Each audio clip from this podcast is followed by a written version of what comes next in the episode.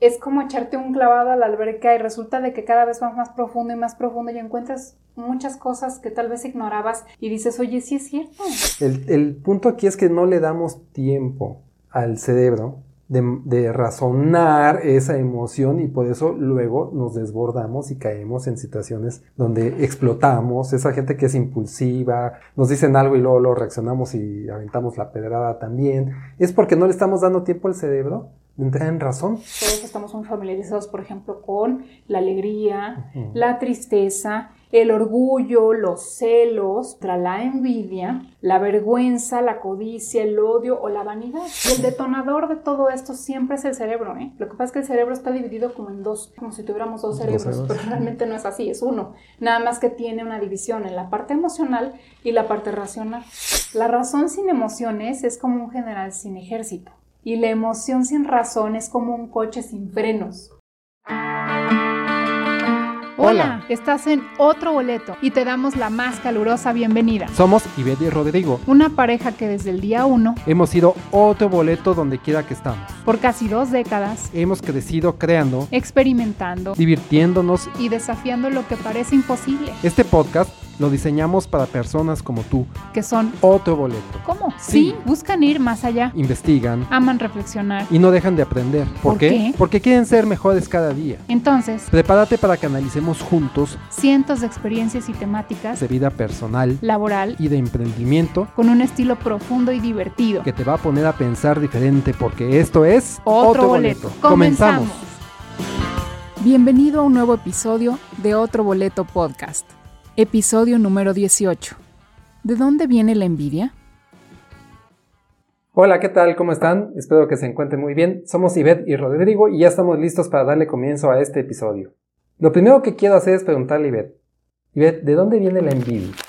Fíjate que esto de la envidia es un tema que tiene rondando por mi cabeza mucho tiempo, porque se habla mucho de ella. De hecho, casi todos hablamos de, de eso y utilizamos esa palabra pues como si domináramos el asunto o el concepto, pero realmente cuando te pones a investigar hay es como echarte un clavado a la alberca y resulta de que cada vez vas más profundo y más profundo y encuentras muchas cosas que tal vez ignorabas y que luego empiezas a hilar y dices, oye, sí es cierto, pero tienes que poder ponerle un orden al concepto, es desde dónde viene, pero a la vez qué es, pero a la vez cómo es que nosotros la vivimos y que luego no creemos que la estamos viviendo. Entonces, antes de que pensemos en Oye, pero ¿cómo crees? La envidia es mala onda. Oye, pero ¿cómo crees? Este, la gente envidiosa fuera de aquí. O todos me envidian. Ajá, soy víctima de la envidia. La envidia es mala.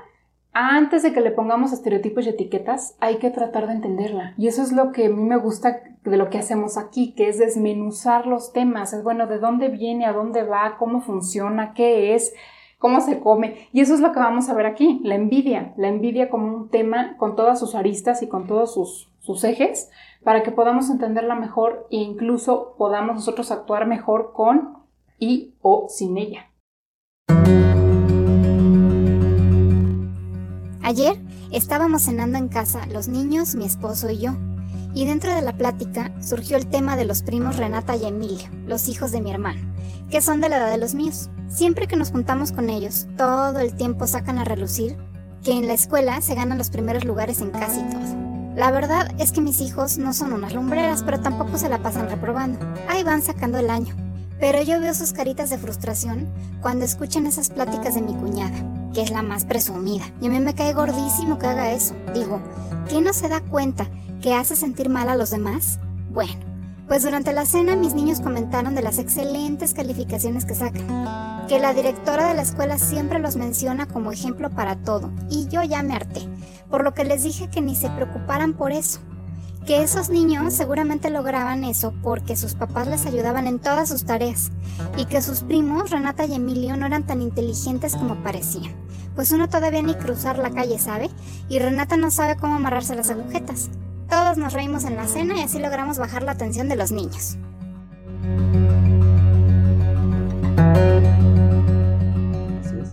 De hecho, es un tema bastante largo, extenso y queremos nutrirlo muy bien de las ideas o conceptos que tenemos nosotros de la, envidia y hemos decidido dividirlo en dos secciones. Vamos a hacer un episodio ahorita y el siguiente va a ser la continuación de este episodio, ¿verdad? Sí, sobre todo porque descubrimos muchas cosas que se nos hace muy bueno poder profundizar en ellas para que tú que nos estás oyendo puedas también sentirte identificado o a lo mejor si no es contigo es alguien que conoces, pero el chiste de todo esto es que nos ayudemos a ser mejores personas. Esa es, la idea. Sí, el tema se merece que lo tratemos más a profundidad y no dejemos muchos cabos sueltos para que tengamos una mayor comprensión de qué realmente es la envidia y cómo la sentimos o qué es lo que vivimos con la envidia. ¿no? Otro Boleto Podcast está disponible en plataformas como Spotify, Apple Podcasts, iHeartRadio, Amazon Music, iBooks, Google Podcast, Tuning y muchas más. Ya dentro de alguna de estas, pon en el buscador Otro Boleto Podcast y dale play. Bueno, y para poder dar respuesta a todo esto que vamos a platicar, pero la primera pregunta es que de dónde viene la envidia, hay que partir primero de una base de información.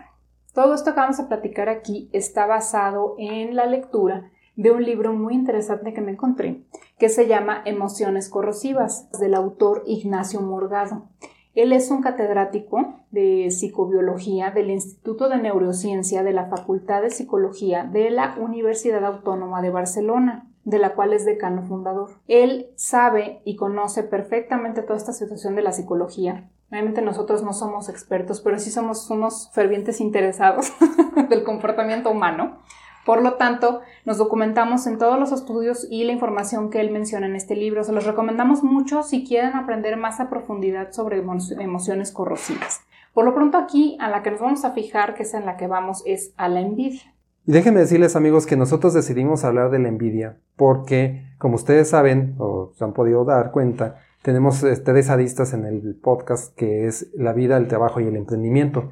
Y la envidia, de alguna forma, si empieza con una situación de vida, acaba afectando el emprendimiento y el trabajo. O sea, realmente es un tema bastante universal que afecta en las tres facetas que nosotros nos estamos enfocando. En el trabajo, en el emprendimiento, la envidia en la vida diaria nos afecta todo el tiempo. Hacía muchísimos años que no nos veíamos. A una amiga de la prepa se le ocurrió que hiciéramos una reunión de excompañeros, como la de Friends, pero en la vida real. Logró juntar a más de medio salón, éramos como 25. Imagínate lo que es verse después de 20 años. Pues se llegó la fecha y ahí estábamos todos. Algunos muy cambiados y otros parecían foto de hace 20 años, estaban igualitos. Pasaba el rato y de repente en uno de los grupos que se empezaron a hacer en la reunión, unos excompañeros estaban criticando de una forma muy cruel a otro grupito que también asistió. Alcancé a escuchar que decían cosas como que si a una de las otras le había ido mal era porque se lo merecía, y a otra que se le notaban las cirugías y que por eso se veía muy bien. Todos se reían y volteaban a ver de reojo a quien criticaban. Ay no, la verdad es que sentí muy feo que estuvieran hablando así. Se suponía que nos íbamos a ver con gusto. Yo nada más pienso qué habrán dicho de mí cuando no los escuché. No puedo creer que vivan más pendientes de lo que hacen los demás que de ellos mismos, porque se veía que si no sabían, al menos inventaban vida y obra de aquellos que no estaban escuchando.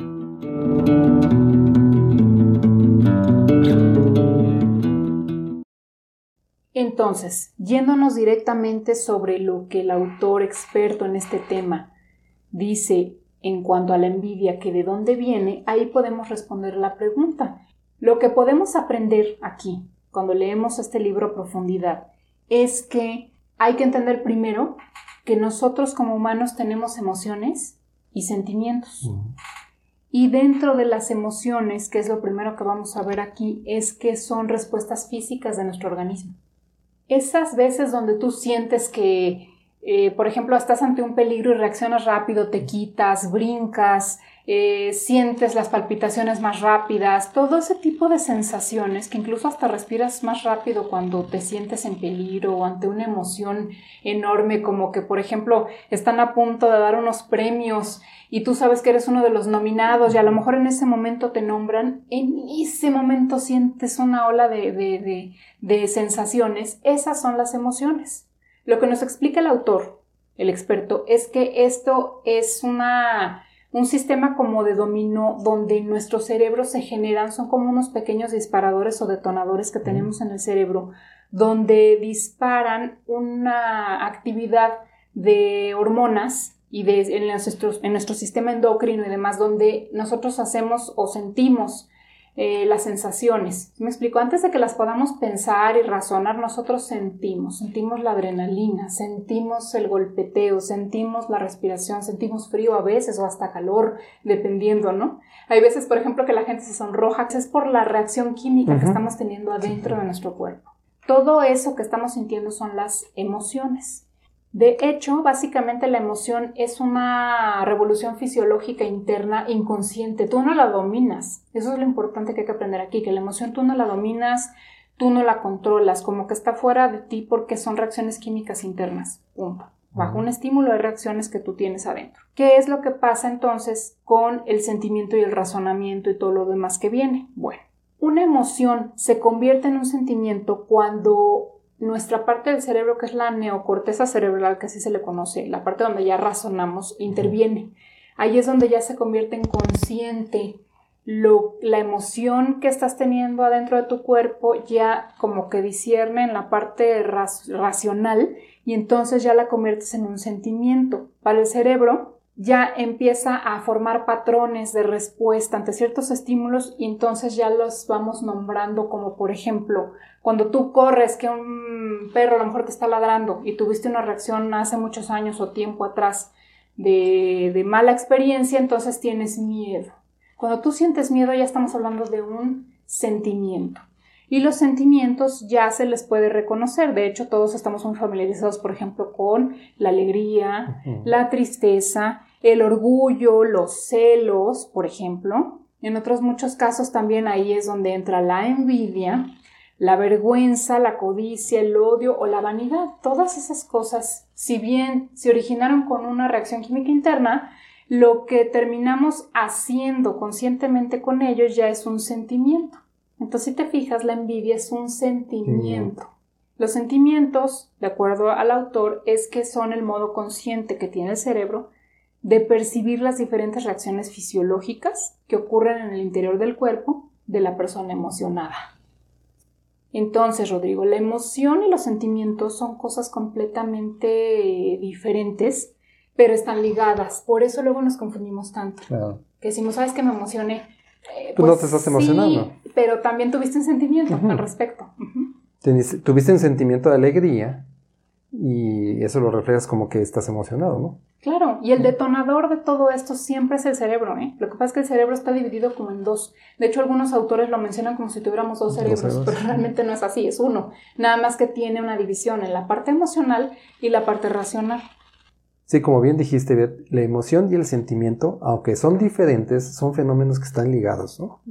Están ligados y no podemos decir que uno es malo y uno es bueno, ni que podemos trabajar nada más una parte o y dejar la otra a un lado. Siempre es necesario que tengamos esas dos facetas y no debemos de espantarnos de sentir emoción y sentimientos porque son, trabajan en armonía, trabajan en equipo, se puede decir que es el trabajo en equipo, ¿no? Entonces, como bien dijiste, la emoción y el sentimiento, a pesar de que son diferentes, van ligados, trabajan en equipo, como quien dice. Al final el sentimiento es la racionalización de la emoción, ¿no? La forma que se puede representar eh, más gráficamente, si se quiere ver así, cómo funcionan la emoción y la razón juntas, es como si nos imagináramos un equipo de fútbol. Un equipo de fútbol tiene su entrenador y tiene a sus jugadores. El entrenador en este caso sería la razón y los jugadores son las emociones. Entonces la pregunta es la siguiente, ¿qué harían los jugadores solos? Y háblate de los mejores, ¿eh? No importa, el más mejor goleador, el mejor portero, ¿qué harían si no tuvieran un entrenador, o sea, una razón que los dirija? Pues estaría difícil que se pongan de acuerdo. Se ha llegado a ver, ¿no? Se ha llegado a ver cuando no hay entrenador que pues no. no se gobiernan, nomás Por mucho talento que exista, no camina. Nomás urgen. ¿Y qué pasaría al revés? ¿Qué pasaría si los entrenadores dijeran, no, nomás nosotros, nosotros sabemos todo lo que hay que hacer desde el punto A hasta el punto Z? Y sin los jugadores, pues no llegan a ningún lado, necesitan quien ejecute. Entonces, esa es como debemos entender cómo funcionan las emociones y la razón. Y al final, así como lo representas en un equipo deportivo, todo esto debe estar balanceado. ¿Estás de acuerdo? Debe existir la emoción suficiente y la razón suficiente Porque también si razonas mucho, pues entonces te vuelves en un equipo frío, limitando a tus jugadores estrella, donde tus jugadores estrella no pueden brillar, entonces tampoco tienes resultados. Todo esto se trata de un Balance. Ahora, parte de la respuesta a la pregunta que de dónde viene la, la envidia es, como lo explicamos, pues tiene un fundamento en el cerebro de todos nosotros. Escribe en tu navegador otroboletopodcast.com. Entras a la página, en la pestaña Episodios das clic, navegas por los episodios, escoges el que más te guste o el que quieras escuchar y debajo del texto vas a encontrar el reproductor en la página web, listo para que le des play. Y dices, bueno, si a veces resulta ser tan mala la envidia como pudiéramos pensar, entonces ¿para qué existe? ¿Para qué existen las emociones? No, no deberían de existir. Pero, como lo comentamos ahorita, se combina el trabajo entre una parte de nuestro cerebro y la otra y por eso funcionamos bien. No funcionan bien una sin la otra. Entonces, lo que hay que entender aquí es que nosotros como humanos, en la evolución que Es hemos parte de la tenido, evolución humana. Así empezamos, empezamos siendo totalmente reactivos en la cadena de la evolución. Nosotros teníamos que defendernos de osos, de leones, de miles de depredadores, entonces no podíamos andar razonando, "Ah, esto me parece peligroso, a lo mejor sí, a lo mejor no, porque ya te habían comido, o sea, necesitabas correr O aplastado. un dinosaurio. o ahogado, o sea, necesitábamos poder sobrevivir y para eso éramos totalmente reactivos emocionales. Con el tiempo fuimos evolucionando y entonces nuestra corteza cerebral o neocorteza cerebral fue evolucionando al grado que ahora tenemos posibilidad de racionalizar más las cosas, de pensar mejor las cosas, entonces aunque seguimos teniendo esa parte eh, del inicio, no sé si llamarla primitiva, pero que tenemos desde nuestros orígenes. Ahora tenemos la diferencia con miles de años o millones de años después de que podemos pensar sobre ellas y trabajar en balance como lo dijimos. Era una junta de planeación, donde estábamos reunidos una persona de cada departamento de la empresa. No importaba el nivel jerárquico. El director quería que todos participáramos. La idea era escuchar ideas de todos, porque querían mejorar la implementación de algunos procesos internos. La verdad es que era la tercera junta del año y nunca surgía nada bueno de ahí. Varios compañeros y yo lo veíamos como pérdida de tiempo. Hasta nos reíamos de la junta, bromeábamos y hacíamos chistes. Pero un día se me ocurrió una idea para ayudar a eficientar los procesos. La verdad, yo pensé que nadie me iba a hacer caso, pero alcé la mano. Les dije a todos la idea y al jefe de mi jefe le gustó muchísimo. Dijo que quería verme después en su oficina para ver los detalles. Cuando fui, vi la cara de mi jefe y me echó unos ojos de pistola que yo no sabía qué hacer. Cuando salí de ahí, mi jefe me interceptó en el pasillo, ya casi para salir del edificio, y me dijo en tono de burla: ¿Qué? ¿Qué tal ahora que ya me creía jefe? Que disfrutaba del sueño porque ni me iba a dudar. Allí fue donde sentí que mi jefe me tenía envidia y que por salir con una idea buena, ahora eso podría poner en peligro mi trabajo.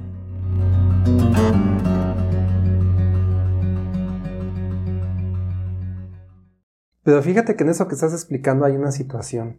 Hay una situación que la razón siempre llega tarde. La emoción sale, brota, Disparada. disparada, hace cosas, rompe platos, como podemos decir. Y la razón, ¿qué crees? Que se tarda en dar cuenta. O sea, es, la- realmente la razón es bastante inoportuna.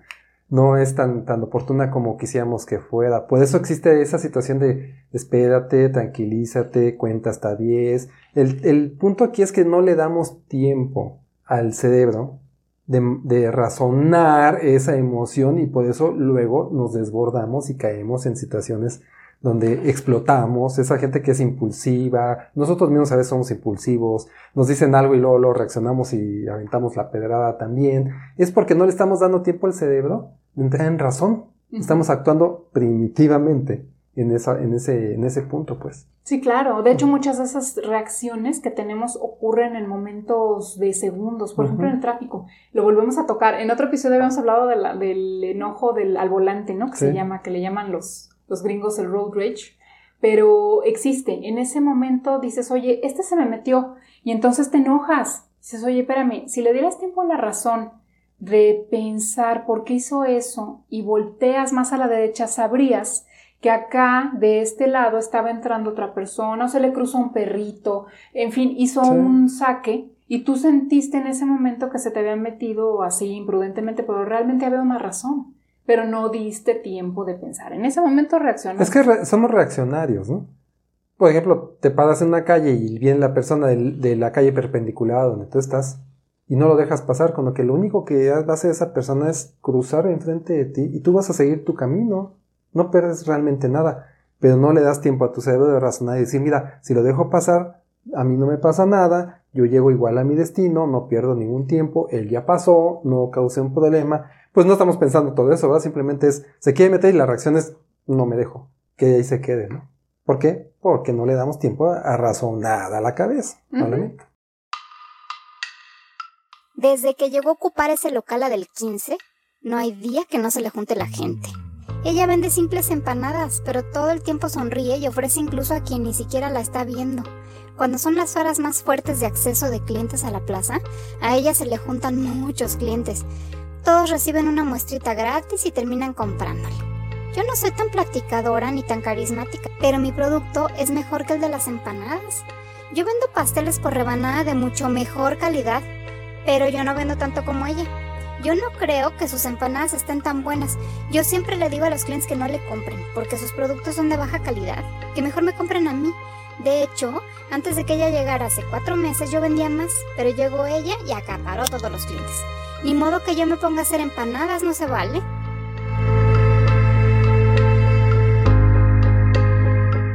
Entonces, aquí hay que entender que la emoción y la razón son inseparables, porque mucha gente diría, no hombre, pues nada más dedícate a pensar y déjate de lado tus emociones No que tendría- nada más te llevan a meter la patota, ¿no? Pues no Pero tendrías no. que pensar.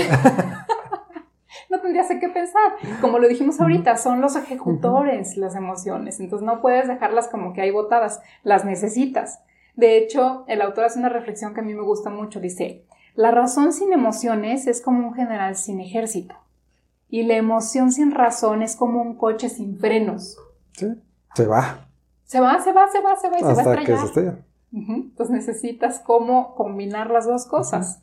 El error que cometemos en- eh, por lo general, Rodrigo, es que nosotros nos resistimos a reconocer esa, ese trabajo en equipo que hacen la razón y las emociones. No queremos. Nosotros decimos, no, es que la razón es la que manda. Pero el problema es que no puede la razón existir sola ni la emoción sola, entonces necesitamos poder gestionar esa, ese trabajo en conjunto para lograr sentimientos adecuados o el trabajo racional adecuado en cada situación en la que, se- en la que nos enfrentamos. Síguenos en redes sociales. En Facebook, Telegram y Pinterest nos encuentras como Otro Boleto Podcast. En Instagram y TikTok nos encuentras como arroba Otro Boleto Podcast. Y en Twitter, arroba Otro Boleto Pod. Ok, entonces ya vimos de dónde viene. Ya entendimos cómo funciona nuestro cerebro. Ahora ya específicamente vamos a hablar nada más de la envidia, porque estuvimos hablando de las emociones y de los sentimientos de, de varias cosas, ¿no? Aquí nos compete nada más la envidia. Ahorita ya surge entonces especificar el tema sobre la envidia. Y aquí lo que tenemos que hacer es, primero, saber qué es la envidia y cómo la podemos reconocer, porque eso es bien importante. Porque normalmente por lo que yo veo es que no nos damos cuenta cuando estamos siendo envidiosos. Siempre como que la envidia la tiene el otro, ¿no? Como que, ay, ese es un envidioso, tú eres envidioso, no, yo no soy envidioso. Entonces aquí lo ideal es cómo reconocer la envidia y cómo reconocernos a, a nosotros mismos que estamos siendo envidiosos. ¿no? Pues la envidia es nada más y nada menos que un sentimiento, lo que es lo mismo, una percepción consciente, como lo vimos ahorita. O sea que podemos decir que sentimos envidia. Ese término que decimos siento una gran envidia o siente Sí. envidia por esto es completamente correcto. Correcto. Así es. Es natural y humano. Ni siquiera deberíamos de sentirnos mal por en algún momento reconocernos como que, ay, sentí envidia. No hay que sentirse mal. O sea, si al final suceden, son cuestiones naturales y que vamos a ver que se pueden manejar. Eso sí. Pero al final esto es un sentimiento y se resulta de la comparación entre lo que tenemos y lo que tienen los demás, tal cual, así. Sí. De ahí surge. Cuando alguien nos supera en esa comparación, ahí es donde podemos sentir envidia. No siempre, ¿eh? No siempre, no siempre todos los que están mejor que nosotros cuando nos comparamos sentimos eso, no siempre, pero de ahí surge. Sí. De ahí viene. Ya habían transcurrido siete años desde que entré a la empresa y la plaza del jefe estaba disponible porque se había jubilado hacía unas semanas. Todos sabíamos que alguno de nosotros sería ascendido. Estaba seguro de que yo estaba en los posibles candidatos por mi antigüedad. Todos los demás tenían menos tiempo. Estaba esperando esa llamada del Departamento de Capital Humano y claro, haciendo todo perfectamente bien para ser considerado para el puesto. Pues nunca recibí esa llamada. Pasaron unos días y resultó que en una junta extraordinaria a la que nos habían citado a todos, nos informaron que le habían dado el puesto a Julián. No lo podía creer. ¿Julián? Pero si él solo llevaba dos años en la empresa. Sí había tenido buenos resultados, pero yo también los había tenido y por mucho más tiempo. Seguramente le dieron el puesto solo porque él le viene al dueño. No pude evitar sentirme muy enojado. Ni siquiera pude felicitarlo. Me fui de ahí antes de que se dieran cuenta pero sí alcancé a ver que todo el mundo lo abrazaba y le daban cumplidos que no se merecía. Yo creo que si él no hubiera estado, a mí me hubieran ascendido. Después de esa junta, en las semanas siguientes todos comentaban el ascenso de Julián y yo siempre les decía que no se lo merecía, que ni hacía también las cosas como para que lo hubieran elegido a él. Esa era la verdad.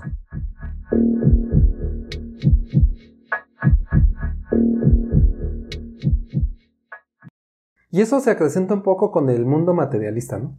Porque tal vez antes podíamos sentir envidia de conocimientos, envidia de, envidia de belleza, de desarrollo. Hoy en día sentimos toda esa envidia, pero también sentimos la envidia del logro y la envidia de las cosas. Los autos, las casas, los viajes, todo aquello que podemos adquirir por medio del dinero, que a su vez nos puede causar más envidia. Fíjate que eso que estás mencionando es, es verdad. Y es muy interesante, eso lo escuché también en, en otro audiolibro que estoy leyendo, ¿no? Es que hay muchas cosas que platicar aquí. Porque nuestro, el sistema económico bajo el que nos movemos involucra que nosotros queramos tener más, porque es un sistema en el que hay que tener más para poder gastar más. Entonces, si gastas más, pues todo el dinero se mueve, ¿no? Entonces, eh, nos van metiendo con los anuncios, con las ideas y con el sistema de vida que no es de ahorita, ¿eh? o sea, ya tiene bastantes años sucediendo, que hay que tener más, que hay que tener más, que hay que tener más. Por eso suele la envidia irse por ahí, por lo material, porque es, oye, pues es que él tiene mejor carro que yo, es que él tiene mejor casa que yo, es que él tiene más, más, más, más, más que yo, ¿no? Realmente va más por allí, aunque también se suele envidiar cosas como conocimientos, talentos, eh, situaciones incluso de belleza natural que tiene otra persona, ¿no? O sea, son cosas que. Color de piel, estatura. Y habilidades también. También son envidiadas las habilidades. Y ahí sí que, ahí sí nada que ver con la cuestión económica, simplemente son cuestiones que se le dan mejor a otro que a ti. Y cuando tú te comparas, puede que sientas la envidia. Por eso hay personas que a pesar de que parecen tener todo, tienen envidia de otras personas porque no tienen la esencia. O sea, la, la parte que acabas ahorita de mencionar, el talento en algo, la habilidad en algo. A lo mejor tienen el dinero y las cuestiones materiales, pero no tienen esa habilidad de a veces incluso, Rodrigo, la envidia se da porque eh, la reacción que tiene otra persona con respecto a la persona que envidias. De aceptación. Ajá, de que, ah, ya lo quieren más que a mí, ¿no? De vida de aceptación. Por ejemplo, ese tipo de cosas. De que él es muy querido y yo, ¿no? Lo que más y mejor caracteriza a la envidia es, no es en sí tener lo que el envidiado tiene, sino realmente es que tú quieres, como envidioso, que el otro no tenga lo, que tiene. Sí, claro. La verdadera envidia se centra, fíjate bien nada más en qué se centra, es imaginativamente en el otro, en el envidiado, más que en uno mismo. Fíjate cómo, o sea, te ocupas más de los asuntos de otro, ¿no? Por ejemplo.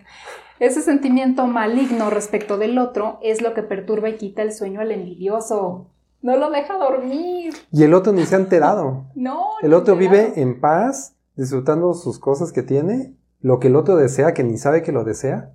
Y, y tú que estás envidiando, no duermes, vives atormentado, vives peleándote con el otro, que sí tiene las cosas, y el otro ni siquiera se entera. Psicológicamente, obviamente, no sales y te agarras a golpes, ¿no? Pero psicológicamente.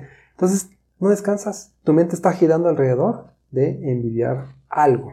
Que el otro ni siquiera sabe que se lo estás envidiando. ¿eh? Que tú no tienes. Y fíjate bien, el envidioso ve reflejadas sus propias incompetencias y frustraciones en el envidiado. O sea, todo lo, que, le envidias es lo que tú quisieras ser, tener y demás, pero no lo tienes, no puedes tenerlo por X o Y razones.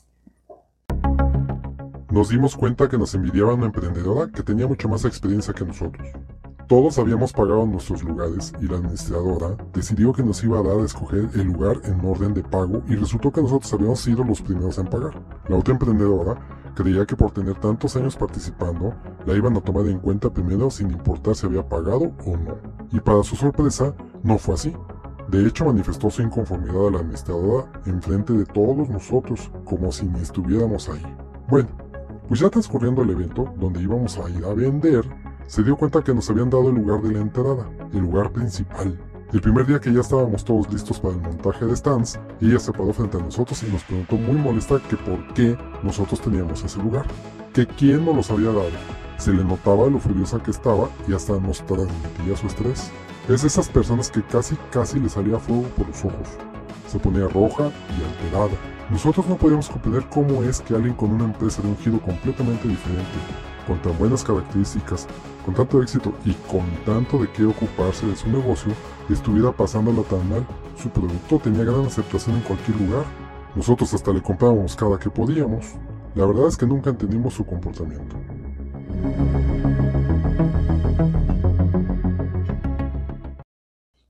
De hecho, por ahí dicen que se parte, la envidia parte de la admiración hacia otros, hacia otras personas. Que empiezas admirándolos y terminas envidiándolos. De hecho, se dice que la envidia nunca se declara. La envidia es un sentimiento que se vive en silencio, porque nunca te autoasumes como envidioso.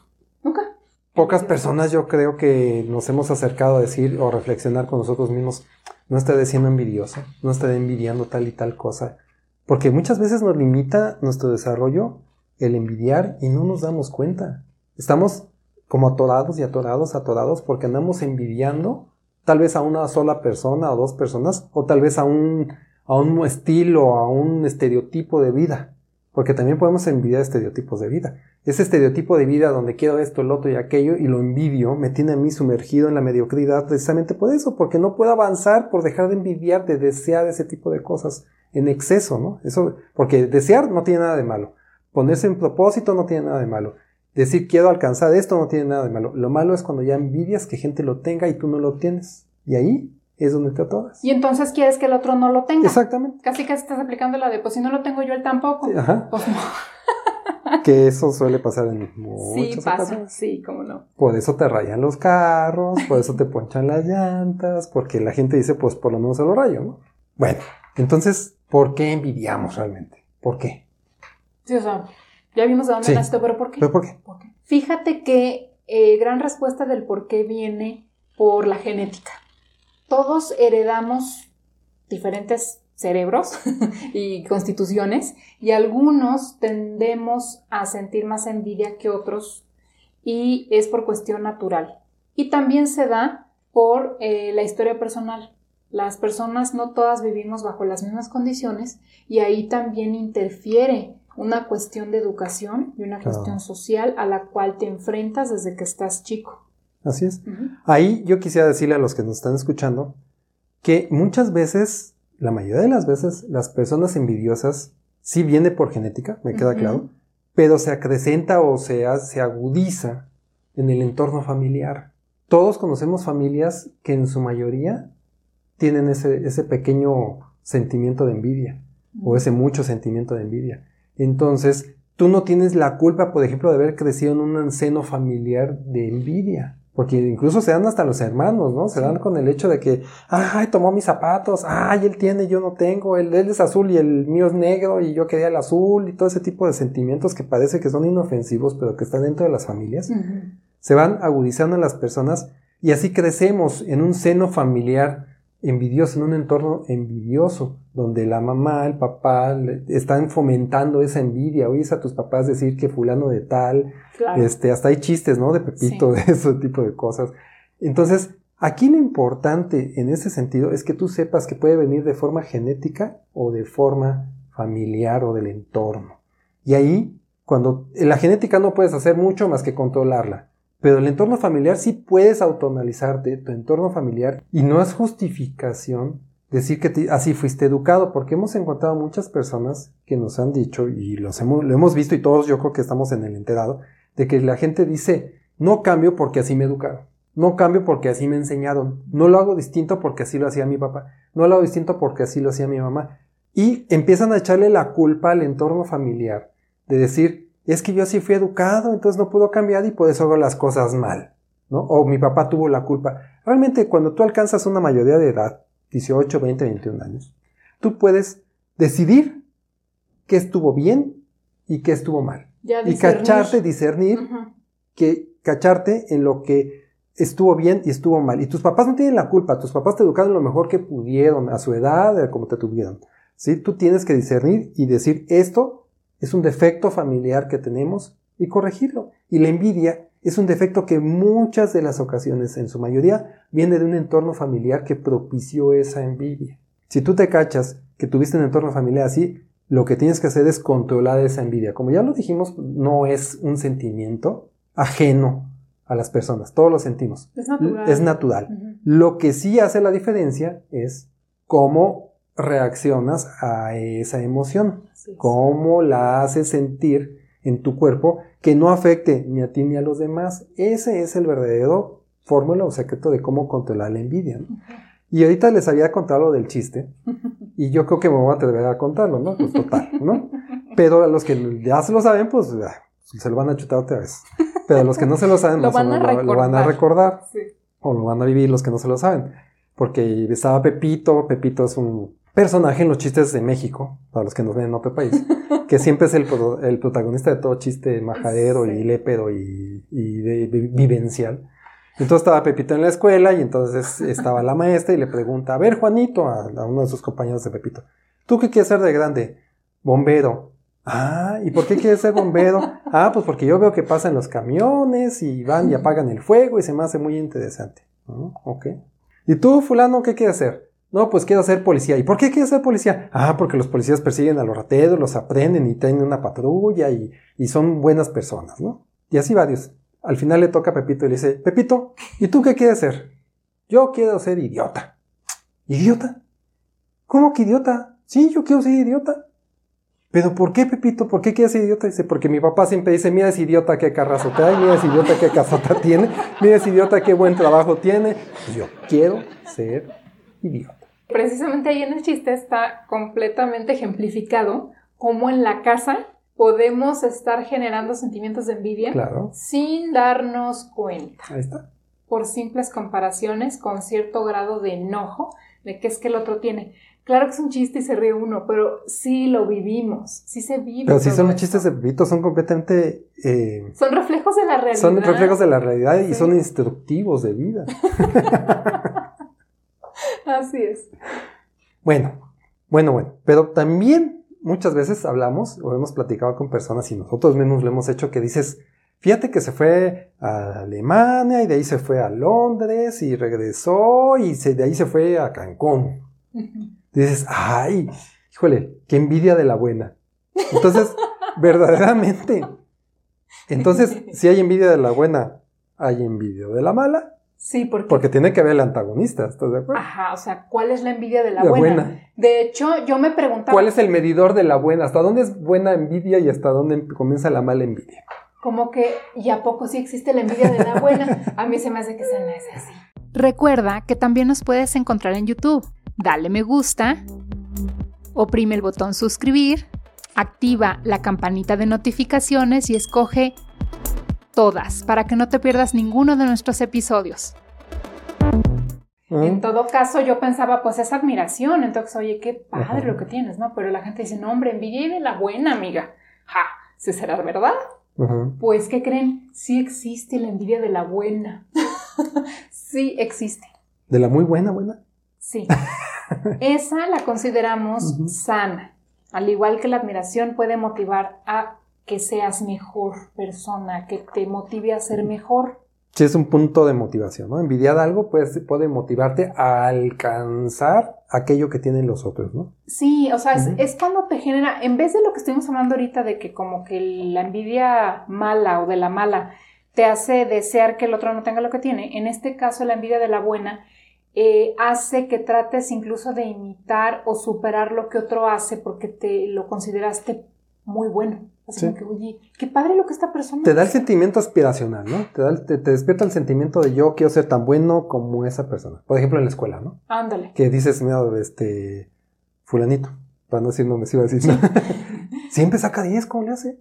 ¿No? Sí. Es increíble, en lugar de decir, ay, ojalá se sacado un 8 yo para... No, la envidia de la buena es decir, ¿sabes qué? Yo tengo que estudiar más, tengo que prepararme más, preguntarle a mi tío, al que sabe matemáticas, o al que- para que me prepare, para yo también estar igual que él. Y entonces ya están los dos en el cuadro de honor, ¿no? Y no yo estar ahí abajo siempre. Y entonces es- se, se trata de tú alcanzar al otro, no, y no alcanzarlo para jalarle la pata, ¿no? Sino alcanzarlo para estar al nivel. Porque te inspiró, Te a ser inspiró mejor. a ser mejor. Ajá. Esa es la envidia de la buena, ¿no? Así Dices, es. qué padre poder ir a Alemania, a Cancún y todo eso, qué padre, yo quiero ir a donde tú fuiste. Y no estar pensando, ojalá el próximo año no tengan dinero y no se vayan a ningún ni a Huastepec, ni a Tepetongo. Ándale. Luego les contamos lo de Tepetongo. A ningún Algo así, ¿no? Sí, porque si yo no salgo, él tampoco. Ajá. No, pues no. Que eso sí pasa. Sí. La envidia benigna, Rodrigo, la, bu- la buena, La de la buena, de la ajá. buena, hace que disminuya la hipocresía moral o la famosa doble moral que Sí, luego sí, sí. llegamos a tener. ¿Qué significa eso? Que la doble moral implica que tú juzgas más severamente lo que otros hacen, pero que tú también haces. O sea, tú también llegas a hacer esas cosas, pero tú no, tú estás bien, tú, tú Sí. no, no, no. Pero el otro, oye, híjole, qué bárbaro. Esa bipolaridad social que yo le llamo bipolaridad social, ¿no? Donde pues este criticamos al otro de lo que está haciendo y realmente nosotros lo hacemos muchas veces, pero nos lo autojustificamos. Bueno, pues tener envidia de la buena, o sea, esos sentimientos de mejorarte a ti mismo y inspirarte en otros y admiración y todo, hace que bajes ese nivel de doble moral. Fíjate cómo resulta hasta bueno. Es terapéutico. Y la envidia de la mala o la envidia maligna se relaciona con deshonestidad. Fíjate cómo va todo de la mano. Conductas inmorales y lo que tiende siempre es a derrotar y hacer caer al envidiado. Tú quieres que al otro le vaya mal porque te molesta que le vaya bien. Así para, más o menos para recapitular lo que hemos visto hasta ahorita, sentir envidia no es malo. Lo malo es la reacción que tomas acerca de sentir envidia. Y entonces puedes sentir envidia de la buena que te motive a tener lo mismo que los demás tienen o más, hasta donde tú llegues. Pero la envidia de la mala o la envidia que hace daño es aquella que daña a los demás y te convierte a ti en un deshonesto, en una mala persona, en alguien que hace el daño a los demás, porque ese, esa emoción de envidia, ese sentimiento de envidia no lo pudiste llevar a buen cauce, ¿no? Fíjate que yo lo vería tan simple como lo siguiente. La envidia de la buena, que parte de la admiración, construye. La envidia de la mala destruye. Punto. Te destruye a ti mismo porque como ¿Qué vimos no peor? te deja ni dormir. Estás pensando en el otro en vez de en tus cosas. Fíjate nomás cómo te destruye. Nomás internamente eh, ya traes fregado el cuerpo porque estás todo tenso, no puedes dormir, estás que te duele la cabeza, te molesta. Y como estás así, entonces tampoco puedes trabajar por tus propias cosas, porque estás pensando en que a ver el otro qué hizo, qué no hizo y, y- y te, te- te está quitando tu, tu concentración. Entonces te destruye por todos lados. No, y, y sí te destruye físicamente, porque las emociones destruyen físicamente. ¿Cuántas veces no hemos referido de que cuando tienes una emoción fuerte se te va la hambre, te dan ganas de ir al baño, te, te sonrojas como dijiste hace rato, o te pones amarillo? Esas son reacciones normales, ¿eh? Y son reacciones físicas que bien que mal te impactan en tu salud. Y bueno, pues hasta aquí vamos a llegar el día de hoy y les vamos a dejar lo mejor para el siguiente episodio, donde vamos a ver cómo manejar la envidia un poco, cómo reaccionar acerca de la envidia y además nuestro ya esperado momento de película que no te lo puedes perder. Con las palomitas que tanto hemos prometido y no hemos traído. Oye, momento de Va- película. Vamos a tener que traer Palomitas. palomitas. Sí, vamos a traer, ¿eh? Entonces nos vemos en el siguiente episodio.